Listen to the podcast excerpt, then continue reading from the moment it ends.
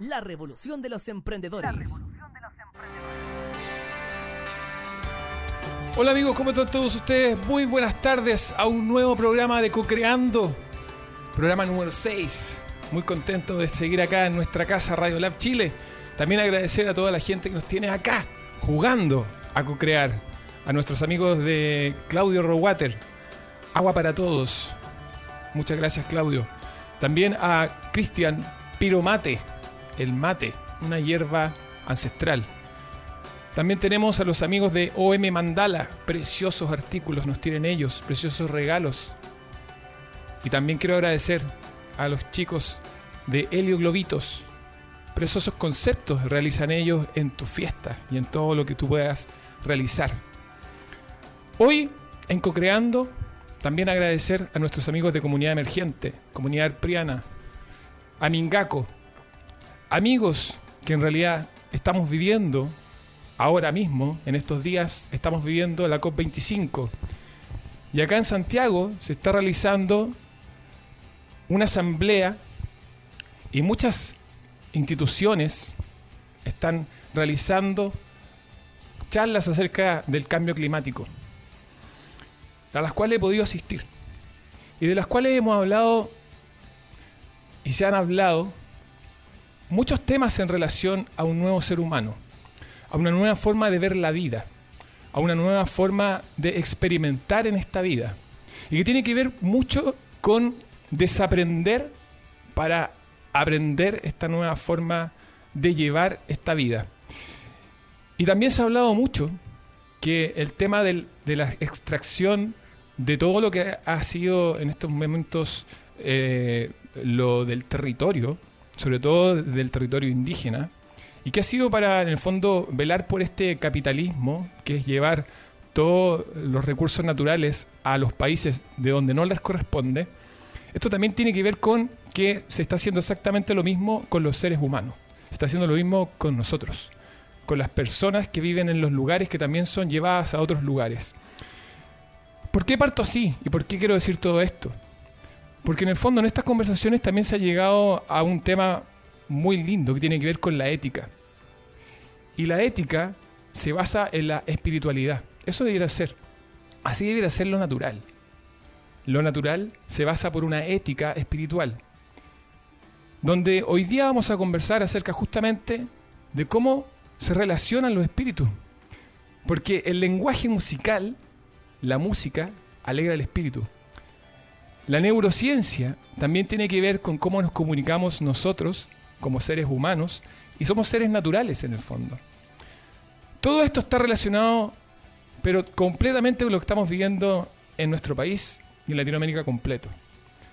Por lo que hoy día vamos a conversar en el fondo es de cómo vamos a hacer este nuevo ser humano o esta nueva persona que es ser natural, que convive con nosotros, convive con los demás y convive con la naturaleza, porque en el fondo somos naturaleza.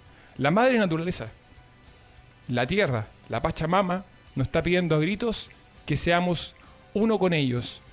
Y esto no solamente con la tierra, sino que es con el aire, con el agua, con el fuego y con todo lo que nos tiene acá, creando este nuevo mundo. Un mundo que ahora nos invita a convivir en paz, en justicia y en libertad.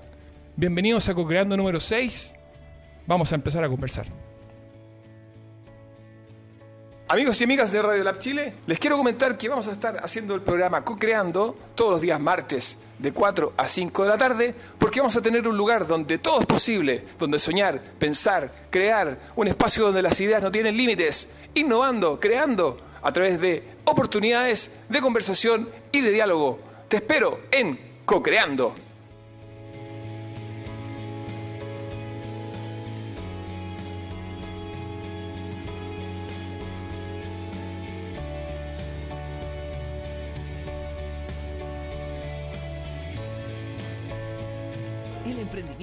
Tiene nombre. Lab. Lab. Lab. Radio Lab Chile.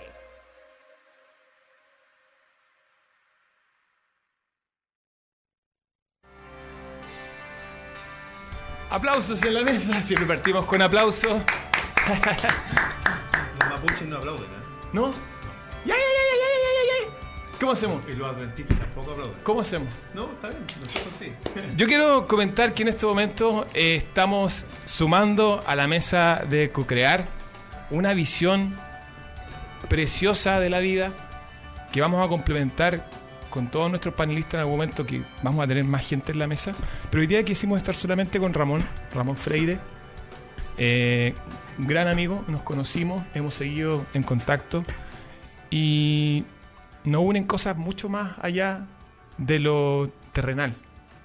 Y es por eso que hemos seguido conversando y, y en gran parte es rico poder tenerte acá y, y expresar tu conocimiento, amigo mío, que va- yo creo que va mucho más de la música, mucho más allá de la neurociencia. Es un tema de vida importante en ti. O sea, sí, la experiencia. Propósito. Sí. Eh, bueno, tú me presentaste como una persona que sabe neurociencia y sé de un área de neurociencia que es la música y la neurociencia en realidad. Ajá.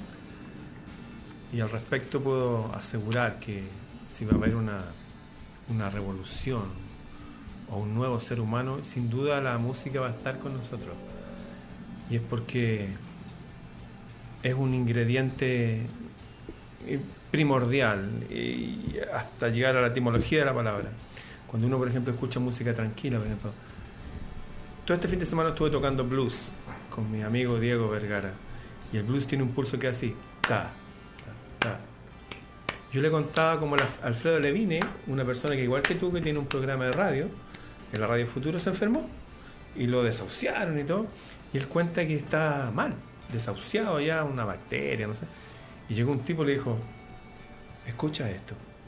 Dijo, ¿qué es esto? Es blues, de Healer, el sanador. Y lo que tiene ese pulso, y todos los que tienen ese ritmo, que, eh, incluso en el cultur mapuche y todo eso, o el vals, eh, imita el corazón de la madre cuando estábamos adentro, estábamos tranquilos. Y mucha gente, antropólogos famosos como Patricia May, dice que la gente enferma, por ejemplo, cuando pierde el pulso. Entonces lo que hace la música, no toda la música, pero ciertas músicas en particular, es como que te quieta tu centro y te ayuda como a estar más claro. De hecho, hasta en la Biblia, la tradición judía, hebrea, cristiana, hablaba que había un rey que estaba enfermo y mal, y le traían un tipo que tocaba un- una especie de guitarra de 12 cuerdas, que era el famoso rey David. Y el tipo tocaba en cierto tempo, cierta música, como digo, no es cualquier cosa, ¿no? Y dice que el rey se sanaba y podía dormir, se le iban los demonios que lo molestaban, dice literalmente. O sea, la música es tal cual como uno come comida, qué sé yo, respira aire, es como cierta información, de hecho se lo atribuyen a las musas, de ahí el nombre, un regalo de los dioses. De hecho, todas las culturas antiguas hablan de que algunas personas, eh, un grupo de personas en el planeta aún, son descendientes de una mezcla de humanos con dioses, con elfos, como quieras llamarlo. Hay libros como el libro de Enoch o el- la Biblia, Génesis capítulo 6, donde habla que esos ángeles, esos guardianes, tuvieron hijos con las mujeres y una de las cosas que les enseñaron, bueno, les enseñaron a fundir metal, a leer las estrellas, a sanar por las plantas y les enseñaron la música y hacer instrumentos musicales. O sea, es parte de algo divino que traemos o que nos conecta con algo divino superior que nos sana, que nos atempla, no cualquier música, pero por ahí va el tiro de la música, por eso es importante. Qué bello, qué bello. En la introducción partimos hablando de esto justamente. Y esto me lleva rápidamente a hablar de la cosmovisión. Porque los mapuches lo viven, espero, hasta el día de hoy lo viven exactamente igual. Con el cultrum, con los instrumentos que en el fondo son música, lenguaje de los espíritus, de las almas. Hay, hay que diferenciar un poco, ¿eh? los mapuches de hoy día no, no- tienen relación con los antiguos araucanos, los huaychafes, los que se pelaban y todo eso. De hecho, los mapuches originales eh, hablan de que ellos vienen de la estrella Venus. Eh, ellos no son de la Tierra. Es como conía mapuche. Y que eh, tampoco tenían ese color y esa forma que tienen ahora. Ellos eran de color blanco y color azul. Y al caer aquí eh, cambiaron de color y forma y como que les borraban la, la memoria. Y su estrella Guiñilve, que es como llaman a Venus, es el hogar.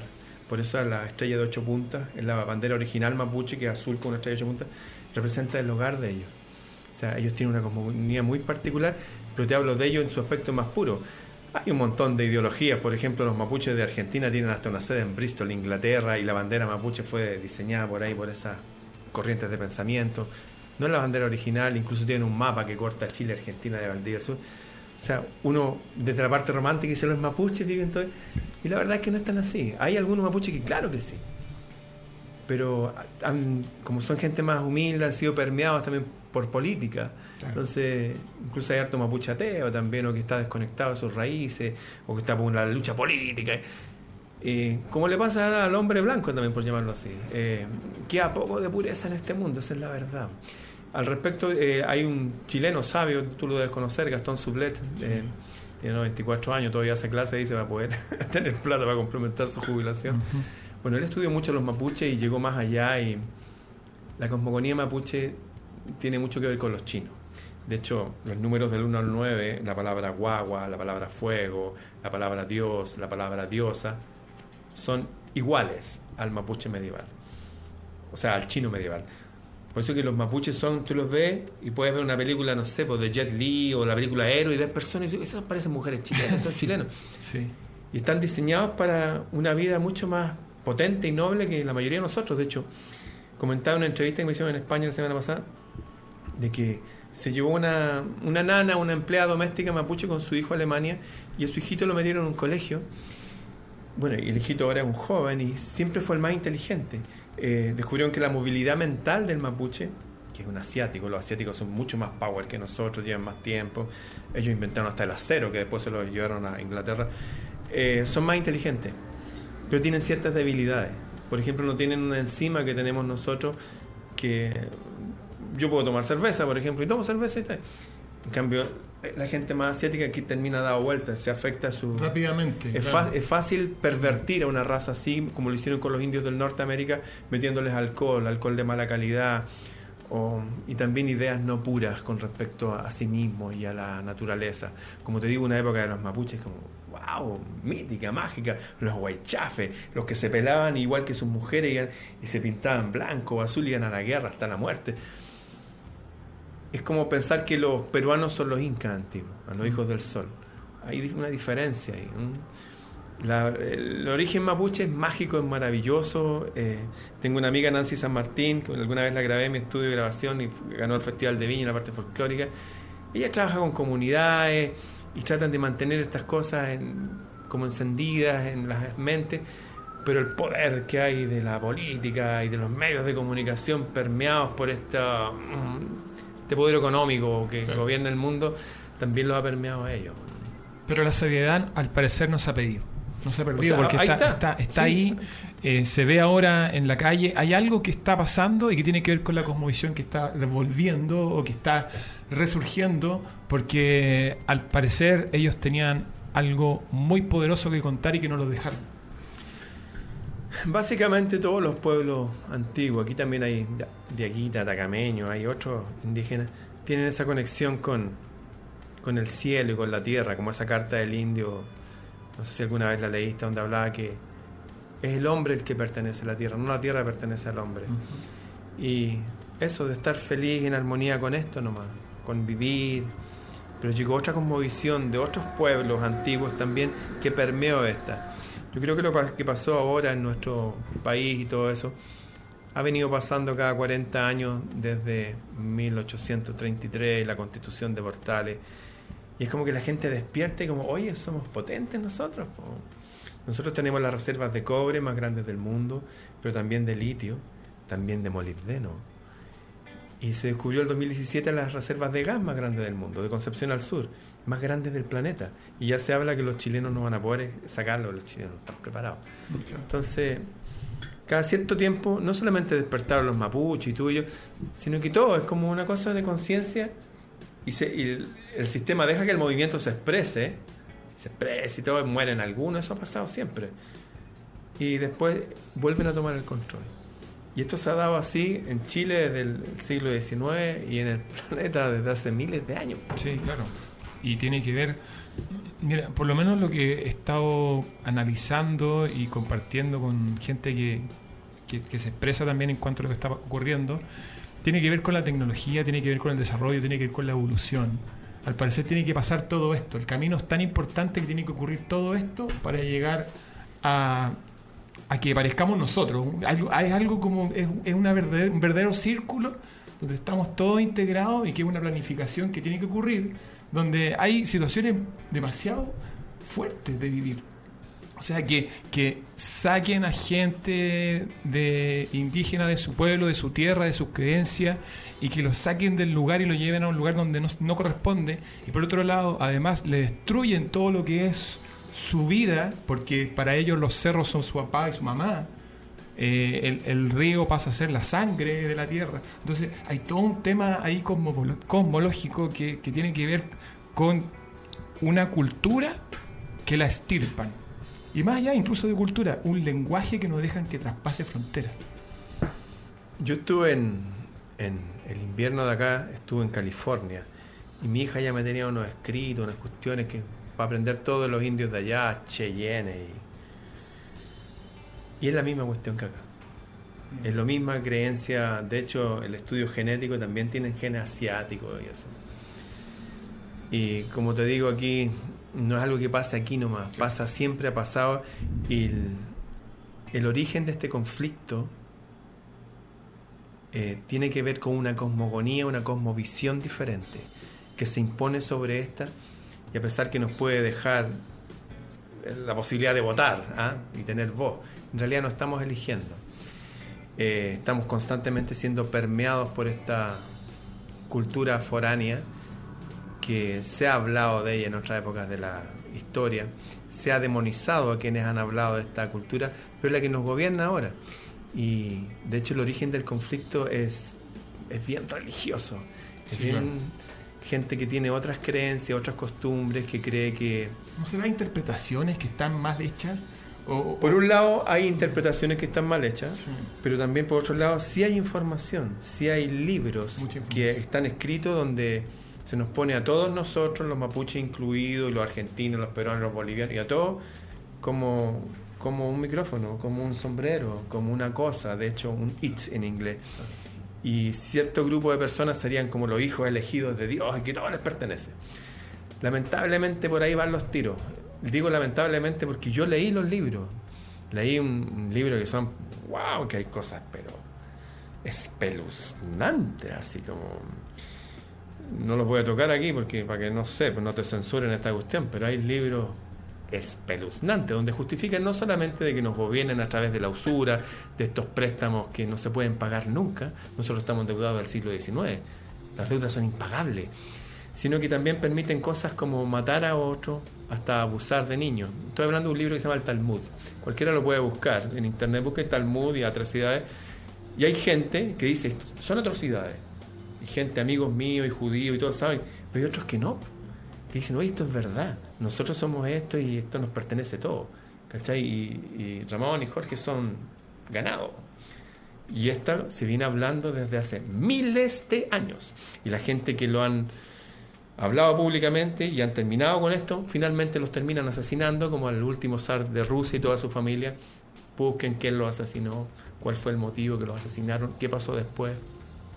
De hecho, la izquierda y la derecha en política fueron inventados por este sistema religioso, político, económico, para dividirnos. Y no es mi opinión. eh, hay gente súper potente como Maurice Caliet, que es un eh, senador de, francés, miembro de la, de, la Cámara de, allá de los franceses, que se salió y dijo, miren, ¿saben qué es la verdad de todo esto? Y ya viejo, ya dijo, nosotros no votamos ni por izquierda ni por derecha. Nosotros votamos por lo que dice la gran logia. Y yo me salgo de esto y no me interesa nada. Y lo denunció y hizo un libro que se llama Yo fui masón, siendo los masones gente maravillosa. Mi abuelo pertenece a la masonería. Pero en las bases, como la iglesia católica, hay gente maravillosa en la iglesia católica que le da comida a los pobres bajo los puentes. Pero eso no justifica la atrocidad que han hecho para arriba y las guerras que han hecho y la pedofilia y toda la cuestión. O sea, lo que nos maneja y, ah, y el la- control. el control El lo ejercen desde hace mucho En tiempo. el fondo, claro, el control, el poder, la información. Pero la información ahora está para todos, pues, amigo mío. Entonces, como que ahora pasó el control y el poder para nosotros, los que nos informamos, los que nos autoeducamos. ¿Sí? ¿Crees tú eso? Sí, yo creo. Lo creo fielmente. De hecho, ahora vengo de, de esta COP25 que se está desarrollando acá, la parte de medioambiental. y conversaciones con la organización El Libre y con varias organizaciones que están en conversatorio donde se está viendo esta forma de ser un nuevo ser humano informado. Sí, yo creo que la teoría que tú expresas y que yo sé que la vive y funciona en ti, y en cierta forma funciona en mí, pero las personas son como no tienen los elementos intelectuales y emocionales para agarrar esa información y autoformarse. Esa es la verdad. La verdad es esa. Las personas funcionan como masa. Por eso las democracias eh, se degeneran y terminan en una oclocracia. Eh, es un montón de gente que puede expresarse y que me pero no se pueden autogobernar porque carecen los elementos intelectuales y emocionales. Pero al parecer las organizaciones se van a hacer cargo. Las organizaciones se están justamente desarrollando en base a hacerse cargo de que este despertar sea real, sería maravilloso, educado y ojalá que hoy tenga la cultura que necesita los jóvenes, los niños, los adultos y todo sería lo que maravilloso. despertar a este sería ideal. Para allá vamos. Sí, es la idea. Eh, ya que estamos hablando de cosmogonía y cultura, te puedo decir que varias de las cosmogonías más importantes del planeta hablan exactamente lo mismo. Nosotros pensamos que venimos casi que un hombre de las cavernas, que fue evolucionando y por ahí, harto tiempo así, agricultores, después la era industrial y nosotros. Todas estas cosmogonías dicen que al revés. Dicen que hubo una era de oro y que ha ido decreciendo hasta llegar a lo que dice los hindúes el Kali Yuga, que significa la era del hierro. Y todos hablan que hay una degeneración, los vikingos dicen que todo se prepara para el Ragnarok, una batalla. Los judíos y los árabes hablan del Armagedón, los cristianos del, bueno, el Apocalipsis. Eh, todos hablan de una, un degenerarse de la humanidad, de la sociedad, después una gran guerra, una hecatombe y un renacer. Ahora, todos hablan, y que ha pasado también en las etapas más oscuras del ser humano, que ha habido gente como lo que tú decís, que está despertando, se está organizando, pero nunca son la mayoría son los grupos que mantienen la luz encendida para la próxima generación. Pueden ser personas en conventos, personas, no sé, aisladas en ciertas aldeas o en la ciudad sagrada que hicieron los chinos por allá o en este otro lado de acá. Eh, hay un despertar, hay personas que se autogestionan, crecen y todo. Es a nivel macro no se da, se da a nivel micro e individual. Y todas estas cosmogonías hablan que sí va a ser a nivel macro, pero después que quede una hecatombre grande hacia algo fuerte. Como ha sido la historia. Como ha sido la historia. De hecho, el, el, reloj del sol azteca, el de los mayas, donde hay una lengua así, y hay unos símbolos, cuestiones, hablan de que han habido cuatro destrucciones de la humanidad. Una por fuego, otra por viento, otra por agua y otra por hielo. De agua y hielo tenemos registros fósiles, por eso podemos ir aquí a la cordillera a buscar mariscos fosilizados, qué sé yo. Y habla que va a haber una quinta, por un gran terremoto. Curiosamente, el Apocalipsis termina así. que, siento, que después de un gran terremoto, que es tan grande que se movieron hasta las montañas, ahí recién vino esa parte divina que nos, que nos dejó en esta escuela. nos como que vienen acá y todo es como la edad de oro antigua. Es una vibración que en estos momentos se siente también, amigo Ramón, que en el fondo lo que está haciendo es que este terremoto no sea tan fuerte. Por eso mismo esta vibración está siendo muy alta para que toda la gente en Latinoamérica está despertando. Hay que guiar ese despertar en el fondo, pero al parecer el terremoto no, va a ser un cataclismo tan grande, porque si no sería la destrucción total. Es interesante lo que tú decís de destrucción total, pero destrucción total de qué? ¿De personas? Destrucción total prácticamente de todo lo construido en base a este modelo neoliberal. Eh, yo tengo mi... Que al parecer esto que está ocurriendo ahora, que es una vibración muy alta, estaría bajando un poco ese... Yo creo que la conciencia humana afecta a la realidad y a todo nivel, pero también soy súper como consciente y respetuoso de, de quiénes somos aquí. De hecho, si viéramos la Tierra y a nosotros en relación a ella, proporcionalmente, seríamos como unas bacterias en la axila de una persona. Claro, pueden las bacterias ponerse de acuerdo, pero si yo quiero ir y quiero bañar y me las quiero sacar, me las voy a sacar igual. ¿ah? Y muchos de nosotros nos apegamos a esa idea impuesta por nuestra cultura católica, aunque no seamos católicos de religión, nuestra cultura lo es, nuestra interpretación de la realidad. Entonces ve esta vida como, puta, la vida, Y la verdad, es linda la vida, hay que vivirla bien y todo. Pero esto es un paréntesis, si la vida pasa así. La vida no termina con la muerte. Todas las culturas antiguas la vida continúa más allá. De hecho, muchos hacían ver esta vida como una vida bien ahí nomás. po. De hecho, todas las culturas celtas antiguas decían, oye, no sé, te presto este sombrero.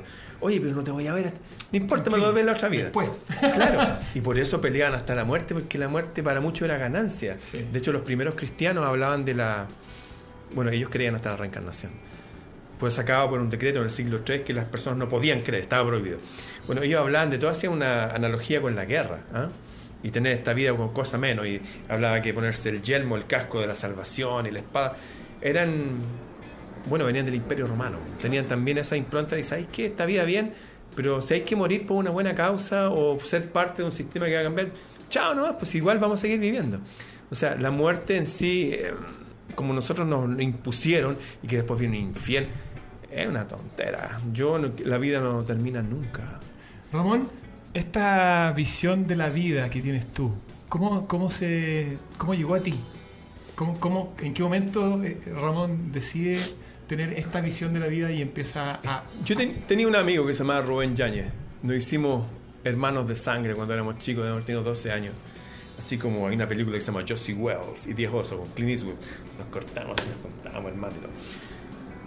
Y pasamos hartas cosas raras. Una vez y otra vez corriendo hacia la playa, iba una micro para allá, y me agarraron de la espalda y me quedé detenido.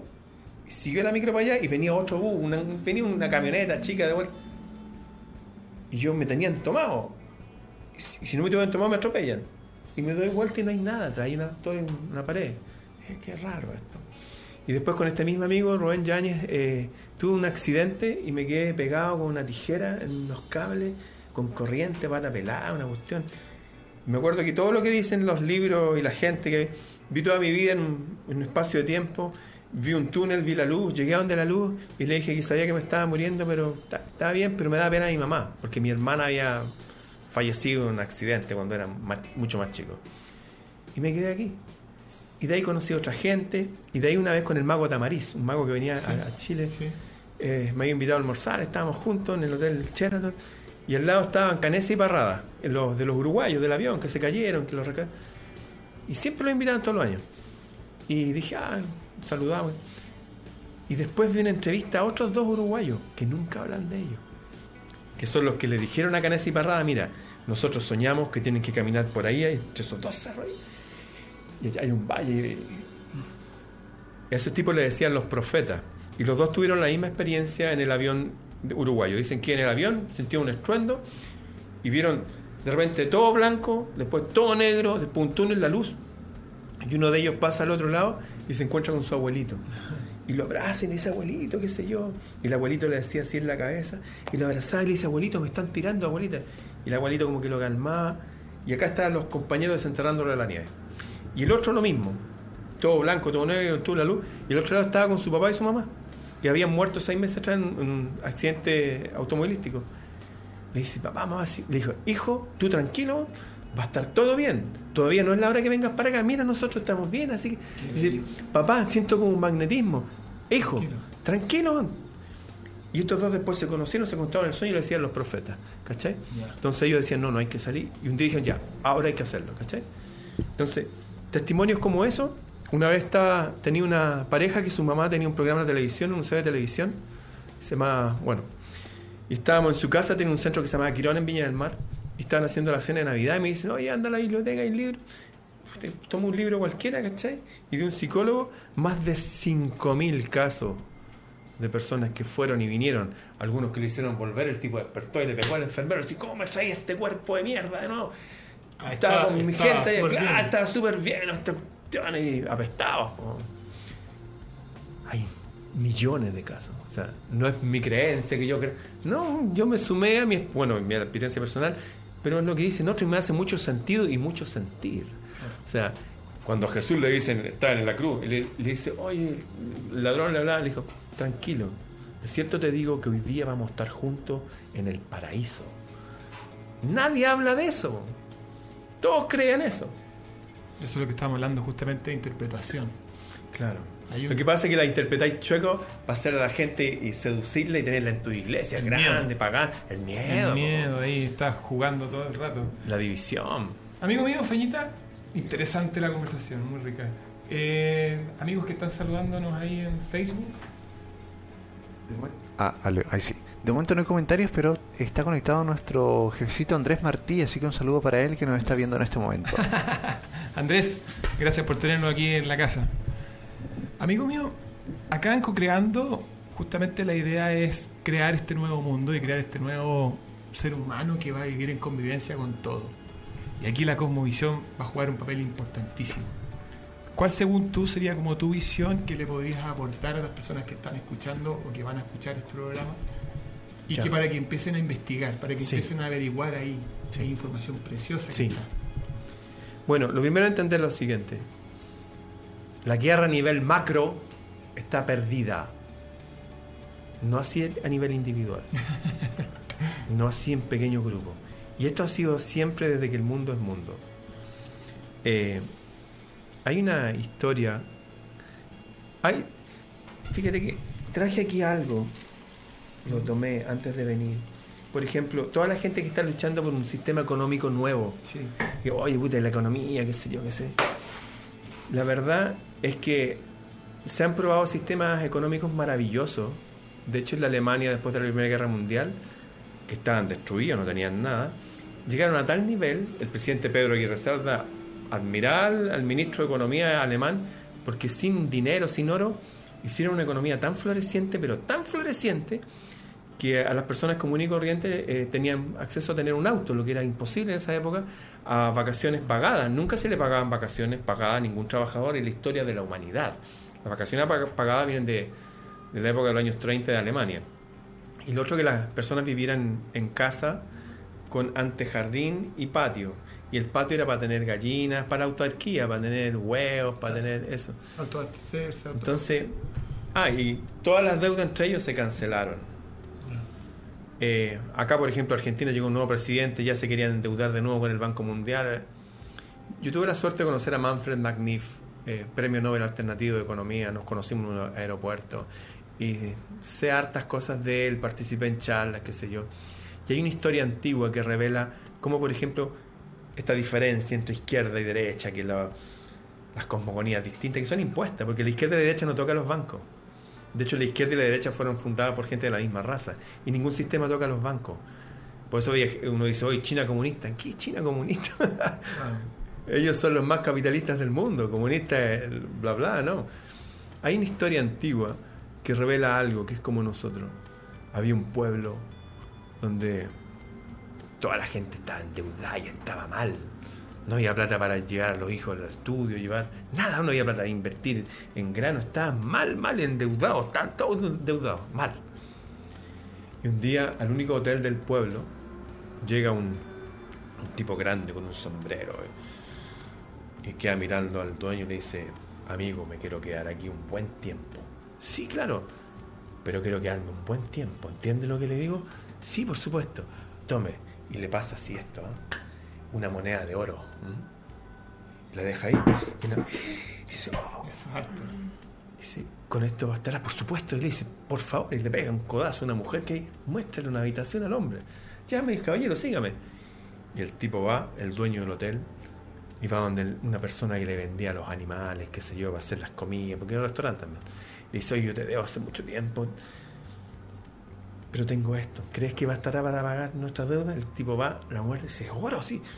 Por supuesto que basta y sobra, amigo, hermano. eh, No hay deuda entre nosotros. Y el dueño de la carne, de los animales, va al, al que le vendía el forraje. Claro. Y va para allá, y el otro va, y va al molinero. Y todos siguen todas las deudas. Y el último tipo va donde la prostituta del pueblo, un oficio antiguo que desde la época de- Bueno, le dice, oye, mi amor, le dice, te debo, yo sé que te debo mucho. ¿Bastará con esto? Por supuesto que sí, la mujer llora y lo abraza y dice, gracias, gracias, le da un beso y va corriendo donde el tipo del hotel, donde salió la moneda. Y le dice, oye, ¿sabes qué? Yo sé que te debo mucho dinero y todo, pero ¿bastará con esto? Y se la pasa y la deja en la mesa. Y el hombre dice, sí, por supuesto. Y, ¡Wow! Y baja el tipo que había llegado con la moneda de oro, la toma y le dice al dueño del hotel, ¿sabes qué? No me gustó este lugar, me voy. Y se fue. Pero ¿sabes qué fue lo curioso? Que todas las deudas quedaron pagadas. Y no es un truco mental que estoy haciendo ahora, es la verdad. se pueden perdonar las deudas. De hecho, el sistema árabe y judío decía que después de 49 años todas las deudas debían ser perdonadas y las tierras vueltas a sus dueños. Las parcelas de la familia, de- para que todos tengan su heredad, su tierra donde comer y vivir. Esto es así, funciona así. Entonces, cualquier sistema, si vamos a pelear, no, que vamos a poner este se deberían perdonar las deudas de partida. Eso habría que hacer.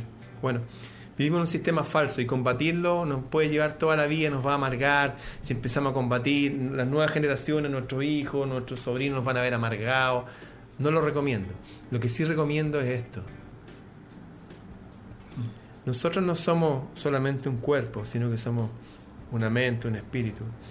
Los antiguos griegos que aprendieron su cultura de los antiguos egipcios, y de esto habla hasta Pitágoras, otro día te puedo hablar del tema más en detalle, pero dicen que los seres humanos somos como estos, somos como personas que estamos amarrados a una roca, así, y mirando para adelante como los caballos, y detrás de nosotros hay una fogata, y delante de la fogata camina gente, y nosotros vemos las sombras de la gente y escuchamos voces. Esa es la vida del ser humano actual, hoy día con nuestra tecnología. Y, un día uno de esos tipos se suelta y mira arriba, oh, y ve las personas reales, no sombras. Chuta. Y ve la fogata, oh, y el fuego, qué raro, fue a tocar, se quemó, y después ve un camino y más iluminado, y llega arriba y ve el sol, y ve el mar, y dice, oh, respira, oh. Dice, voy a buscar, voy a rescatar a todos mis hermanos. Vamos a ser todos hombres libres. Y el tipo baja y todo le dice, oye, chiquillos, ¿saben qué? Mire, yo me solté, miré atrás y las personas reales. Trata de explicar cosas que no tiene palabras. y por ahí se tropezó. Y los tipos le dijeron, ¿sabes qué? Déjate de hablar tonteras. man. No queremos escucharte más. Cállate. Entonces se juntan todos estos sabios griegos y dicen, ¿qué debería hacer el hombre para autoliberarse? Y justamente habla de lo que dijiste al principio, que cada uno tiene que auto educar viene de educere, que significa hacer salir, hacer salir lo mejor de uno. Entonces, decía, había que hacer salir, educarlo en algunas materias específicas. Una es música, música de verdad. Cuando aprendí música, como podéis ser un guerrero, ¿cachai? Pero te templáis. Por eso lo- lo- los chavalín tocaban flauta o tañían el laúd. Bueno, te templáis. Primero, o sea, tranquilo, bajar las revoluciones. Astronomía, entender, saberse el nombre de algunas estrellas, no sé, po, pero que veáis que la realidad va más allá de esto.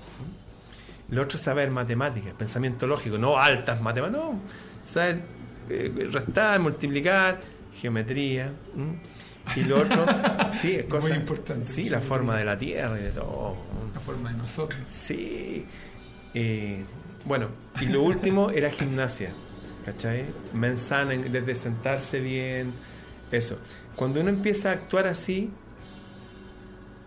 te puedo nombrar una, uno, te puedo nombrar un montón. Morihei Ueshiba, la- el que inventó el Aikido. Yo traduje un libro del que se llama El arte de la paz. De hecho, si alguien lo quiere, lo tengo en audiolibro, eh, pueden escribirme. Y, bueno.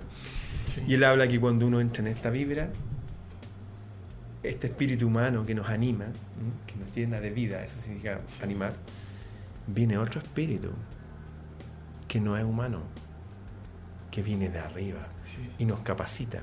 De hecho, la misma historia de la nos enseña. Me encanta, me encanta. me encanta. La misma historia la, la buscaba, no sé si sabes de Vivekananda, pero fue el primer yogi que vino a Occidente.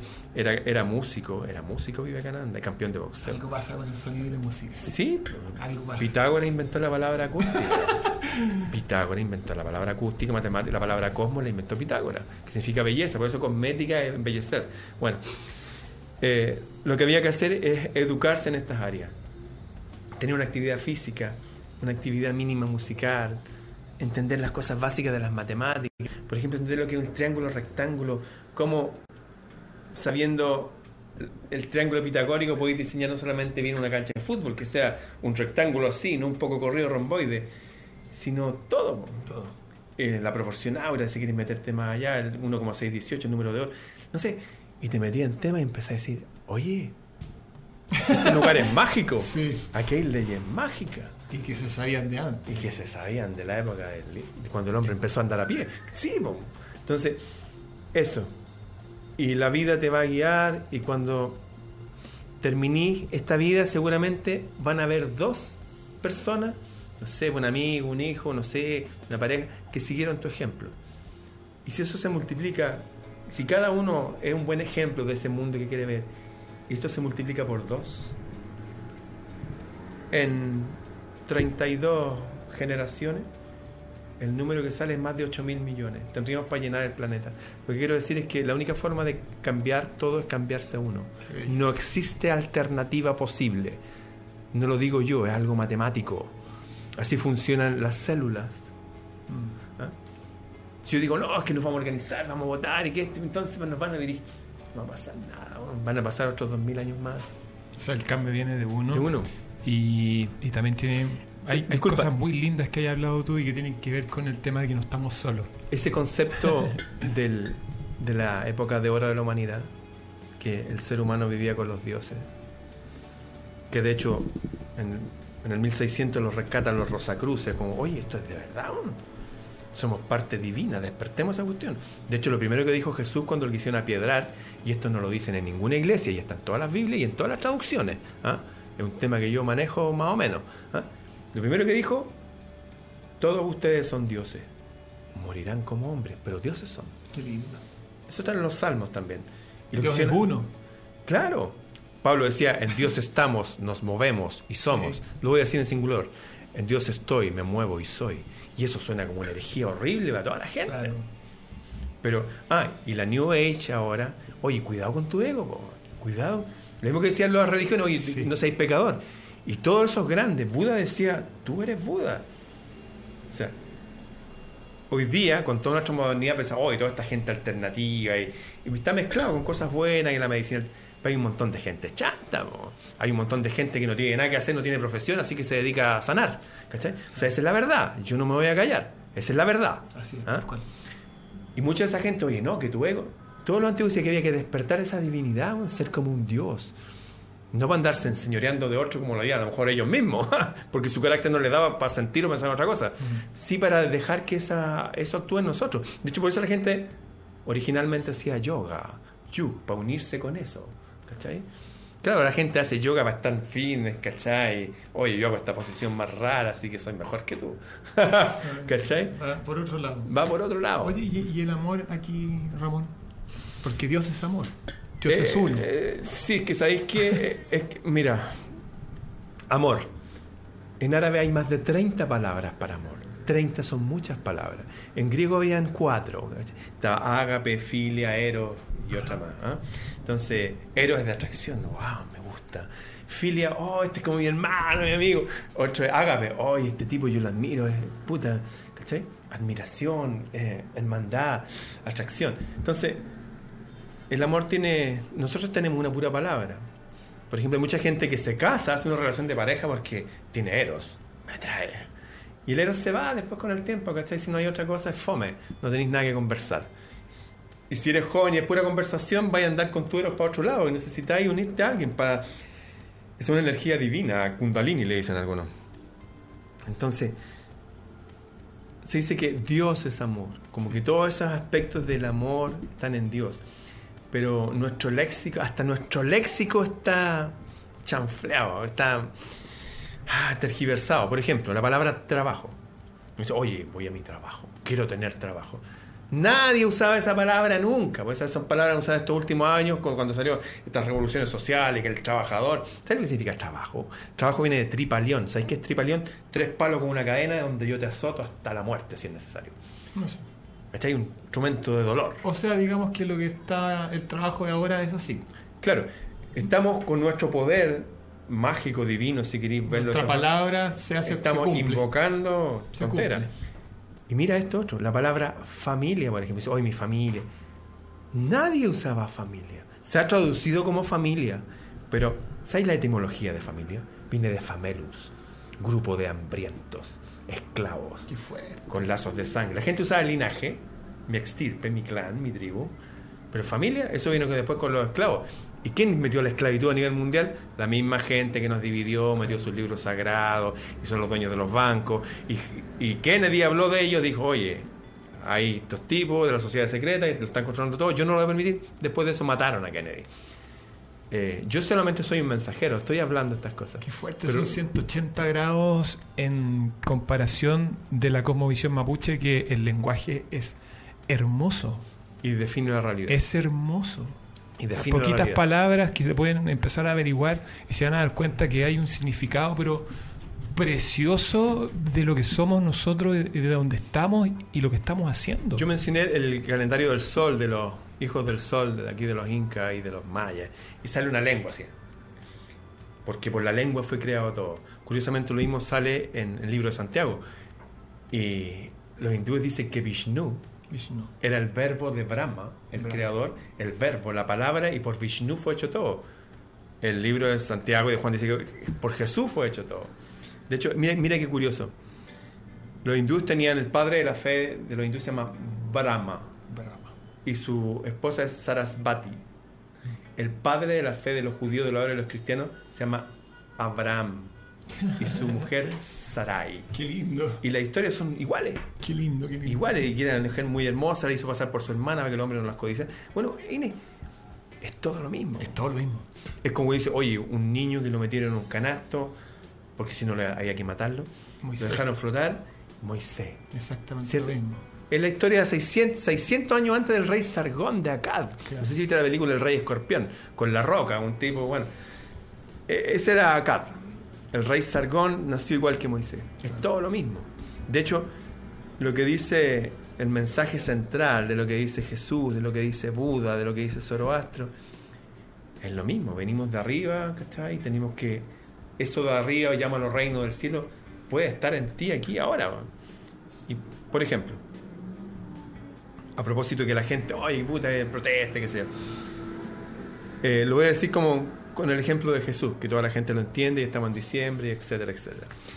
Después que hizo un montón de milagros, caminó por el agua, paró la tormenta, sanó un montón de gente, eh, subió un cerro y le siguieron miles de personas. Y les dijo, ¿quieren aprender a hacer estas cosas?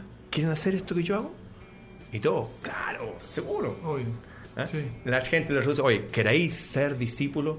Y desde ahí la gente ya que aquí está hablando, o sea, un lenguaje, un arcaísmo.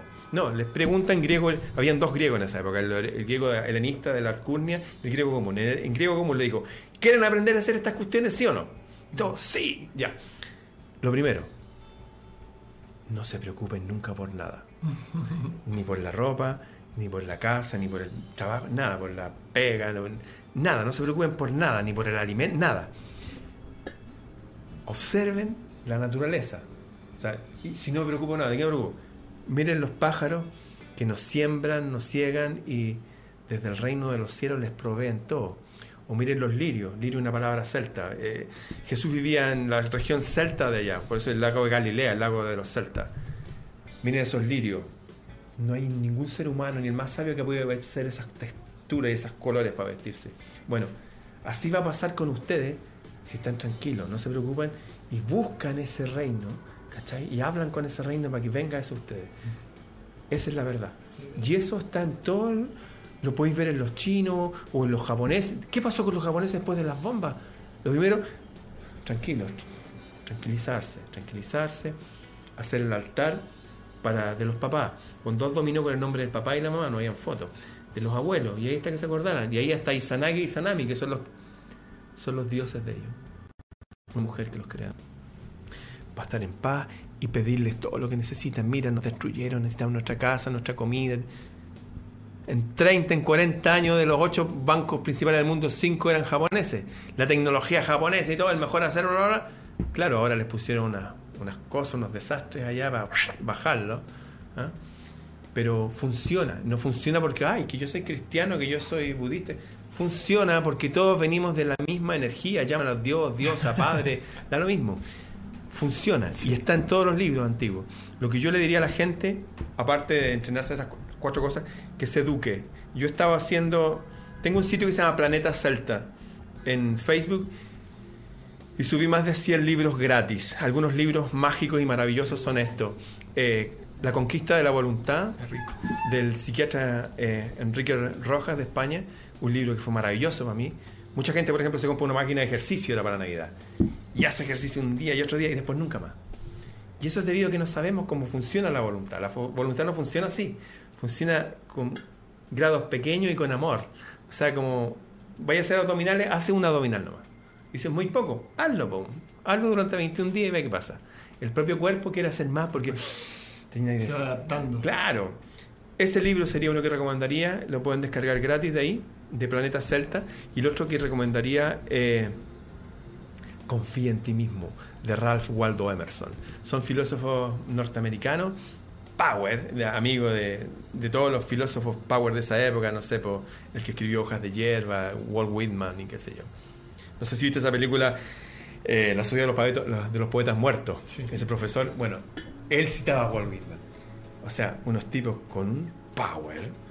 Lo- y son libros cortitos, fáciles de leer. De hecho, ese lo hice audiolibro. Ah, también hice audiolibro y hay gente que no lee. Yo mismo me pasó cuando era más chico que leía una página y tenía que devolverme, ¿cachai?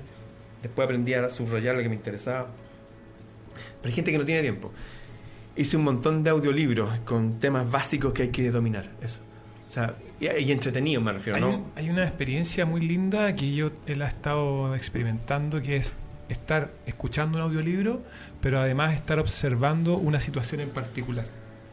Se te empieza a armar una historia tan preciosa que es como ver una película, pero te la estás imaginando la película. Sí, pues ver películas. Es hermoso lo que pasa en ese momento. Qué importante lo que estáis diciendo. Cuando la persona hace el clic de lectura, esto es como jugar ajedrez. Uno aprende a mover las piezas y no si yo sé jugar. No, no sabéis jugar, no sabéis mover las piezas.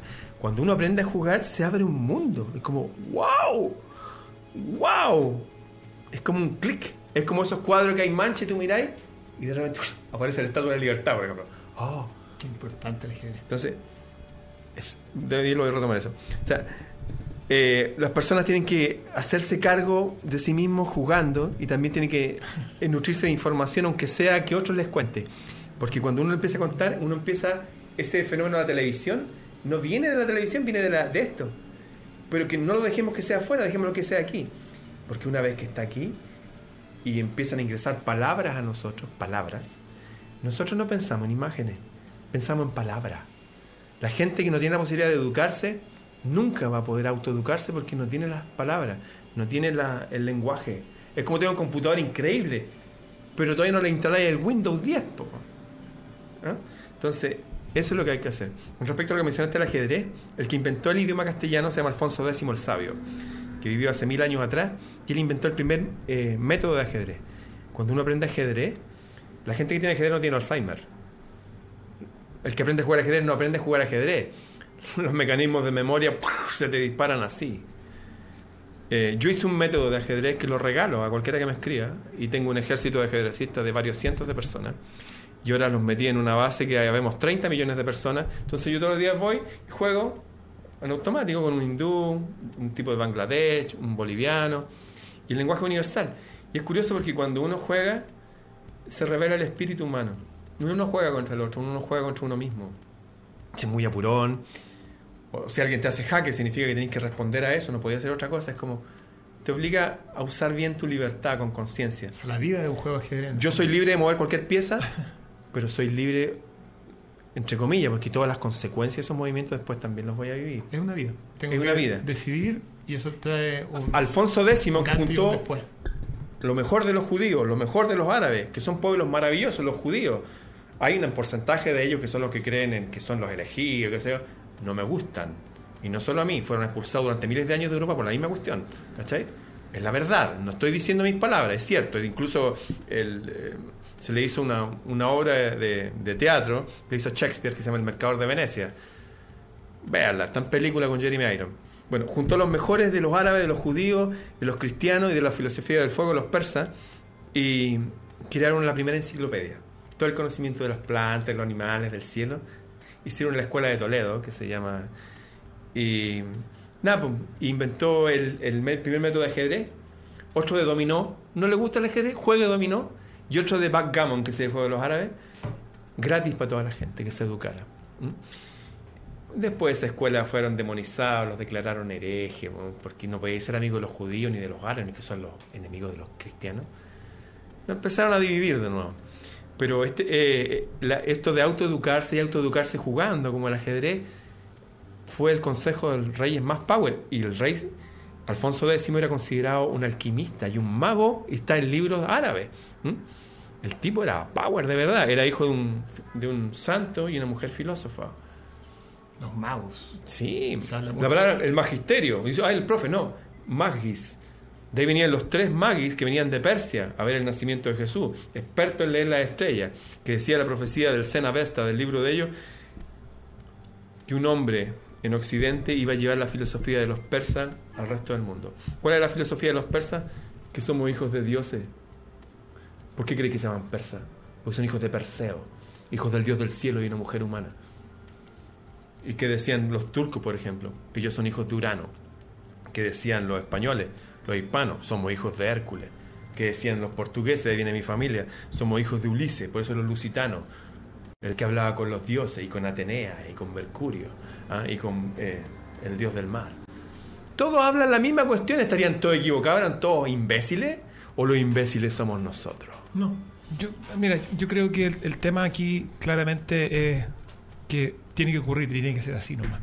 Es parte de la cultura, parte de la evolución y parte de, de todo este desarrollo que hemos tenido que vivir, un poco cegados, digamos, pero que tiene que ocurrir este, este como renacer, que hablaste tú, que es algo muy bonito, que después de la muerte puede ser que venga este renacer. Muerte en vida, renacemos en vida. Sí, y hay un consejo súper bueno que no es mío, yo lo estoy repitiendo, no, nada de esto es mío. Eh, y esto puede empezar hoy día. Eh, buscar un lugar solo, incluso puede ser en el baño de la empresa, o en tu dormitorio, o incluso en un árbol, y hablar para arriba. Hablar para arriba, mira al cielo, habla para arriba. Piensa que tu familia muerta, no hay nadie muerto que están arriba. Pídele sabiduría, consejos. De hecho, todas las culturas antiguas, todas, que hicieron pirámides, dólmenes, en relación a los solsticios y el equinoccio, que ahora viene el solsticio, va a ser el 22 de este año. ¿Qué pasaba en esa fecha? ¿Por qué hicieron justo es- esa fecha, el velo entre este mundo y el mundo de los dioses y de los ancestros es más delgado? Es momento de acercarse, es como que nos dejaron en un internado. Y estar con la familia. Oye, puta, gracias por esto, oye, ayúdenme en esto, no podía avanzar en esta cuestión, estoy pegado en esta cuestión. Eso, es el momento, el 22, y dura tres días, ¿eh? de hablar con los ancestros, hablar con la divinidad y también de celebrar, estar con los amigos, comer algo, tomar una cerveza, no sé, celebrar gratamente. Todo esto está planificado. Feña, hace poquito fue el eclipse solar. Este año. Ahora viene lo del solsticio. Solsticio el 22. Y después tenemos el próximo año otro eclipse. Eh, sí, pero los antiguos celebraban especialmente los solsticios y los equinoccios. Los eclipses para todos los antiguos era presagio de desamarreo y... Claramente esto está escrito, está planificado y hay que solamente vivirlo y, y experimentarlo. Este proceso es Tú, precioso. tú te ves muy jovial, muy juvenil. Esa palabra viene de Júpiter. Oye, o este tipo practica artes marciales, el arte de la guerra. Todas las escuelas filosóficas se juntan el día miércoles, el miércoles de Mercurio. Los días de la semana, lunes, martes, miércoles, jueves, Júpiter, viernes, Venus, sá- sábado, Saturday, Saturno y domingo el día del Sol. ¿Por qué crees que usamos los, los calendarios? Por ejemplo, están las lunas creciente y menguante. ¿Por qué están ahí? ¿Quién usa eso? ¿Los agricultores? Aquí en la ciudad no hay ningún agricultor y todos los que... Que no se usa en agricultura nomás, pues amigo. Se usa para hacer sociedades, se usa para encargar hijos, se usa para hacer negocios. ¿Quién lo usa? ¿Los ricos? No, los súper ricos lo usan. Eso. Y está escrito y se ha usado siempre. añadiría, astros. añadiría eso. Lo usan los súper ricos y los súper ricos de espíritu también. Sí. De hecho, por ejemplo, si queréis cortar con un vicio, espera la luna menguante. Ahora viene la luna llena. ¿ah? Tú vas a ver que entre luna creciente y luna llena, ahora. En estos días. Sí, entre luna creciente y luna llena, ve qué pasa con los perros. Andan todos locos, andan apareando, ¿cachai? Es momento de unirse. Se unen sexualmente un montón de seres del planeta, no solamente humanos, que se unen siempre, digamos, en cualquier luna. Pero me refiero a que una, eh, lo usaban, por ejemplo, los árabes para encargar hijos. Por eso la luna creciente en sus banderas, la luna auspiciosa, po. No hay que poner la luna menguante, no, pues eso es para cortar cosas que no vuelvan más. Excelente, ¿no? Sí, tenemos un comentario de Ya. Andrea Gamper. Gracias. Dice, muy recomendable el libro Bitácora del Sur. Ah, sí, ese es un libro que escribí. Est- Estuve escribiendo durante 10 años de todo lo que estamos hablando. Y salió un libro de 720 páginas que me han entrevistado en varios lados y es tan grande que lo dividí en seis tomos. Y lo estoy dando junto... Yo soy músico, con producción musical, hice de dos discos, solamente piano Bach y solamente piano jazz. Yo trabajé en la radio Beethoven, ahí hice mi práctica. Y se acabó la radio Beethoven, hay una radio evangélica ahí. Y estamos bombardeados por otro tipo de música, no voy a hablar. Dije, ¿saben qué? Voy a prácticamente, prácticamente, cobro para financiarme, pero voy a regalar esta música y todo para toda la gente que lo quiera escuchar como audiolibro. Es largo, no es para leerlo en un mes ni en un año a lo mejor. Yo lo he escrito durante 10 años. Y los que lo deseen, el libro se llama Bitácora del Sur, son los temas que hablo en un canal que se llama Bitácora del Sur en YouTube y que tengo en Planeta Celta y hablamos todos los temas que estamos hablando aquí. Todo está ahí escrito. Y los que lo deseen me pueden ubicar en freireramon.gmail.com o mi WhatsApp más 569-844-35914. Y nada, pues regálense eso. Como decís, dijiste al principio, esta cuestión es, hay que autocultivarse, autoeducarse. Yo hice esto como mi, no sé, pues un regalo para lo que se va a quedar cuando yo ya no esté aquí. Cuando estés y llegues de nuevo. Claro. En realidad no me gustaría volver nunca más acá, de verdad. No, yo irme para Tu otro lado. proceso de aprendizaje No a quiero volver más. Chiquillos, mail jlacarranza.gmail.com si quieres participar de esta mesa y quieres conversar y quieres entrar en el panel de Cocreando, que están todos ustedes bienvenidos. Todos ustedes y todos y todas y todo. Muchas gracias. Ramón. Gracias a ti. Hasta el jueves.